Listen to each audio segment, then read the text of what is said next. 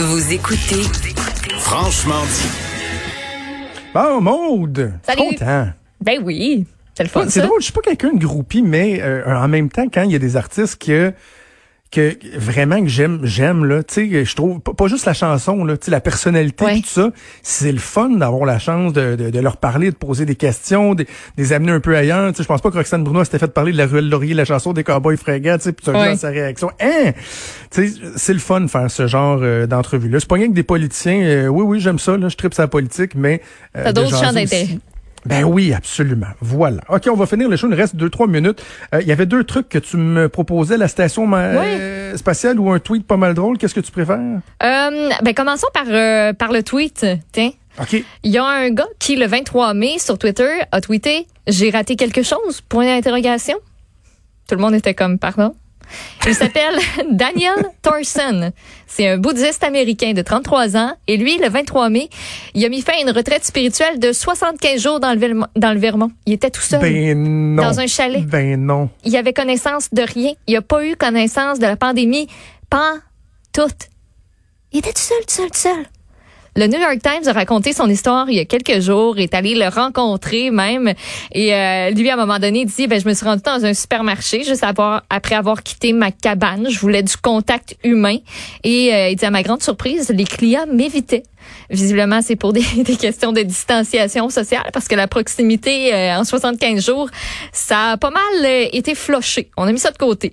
Il dit euh, pendant ma retraite, il y a eu une expérience émotionnelle traumatisante collective que j'ai pas vécue. Il se demande jusqu'à quel point il est censé rattraper ce retard-là. Tu sais, tout le monde, tu sais, lui il est comme, ben tout le monde a vécu quelque chose, puis moi je l'ai, je l'ai juste pas vécu. Je me sens juste comme une drôle de bébite, puis tout le monde me fait sentir comme une drôle de bébite.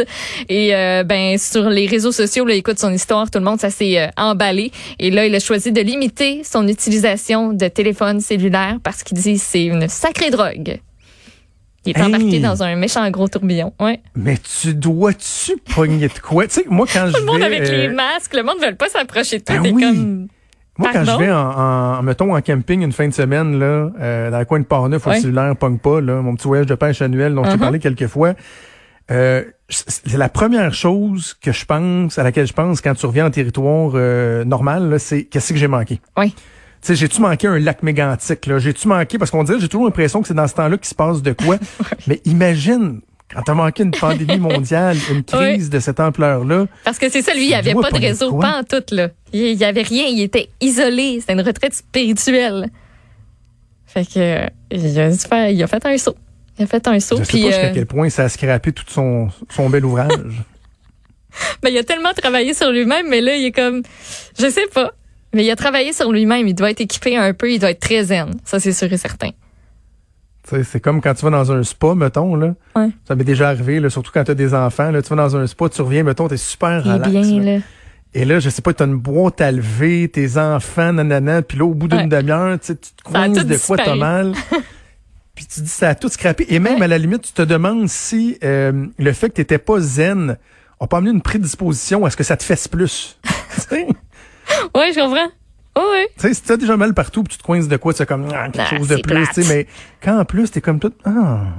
Ouais. Ça est fait, belle. ça fait suer. Wow, ça. quelle histoire, euh, quelle histoire fascinante. Euh, Merci Maud, c'est pas mal déjà tout le temps qu'on avait. Euh, un gros merci à la Toutosphère. Il y a des gens qui m'écrivent pour me dire qu'il y a beaucoup de monde qui voudrait être dans mon coin sur le ring.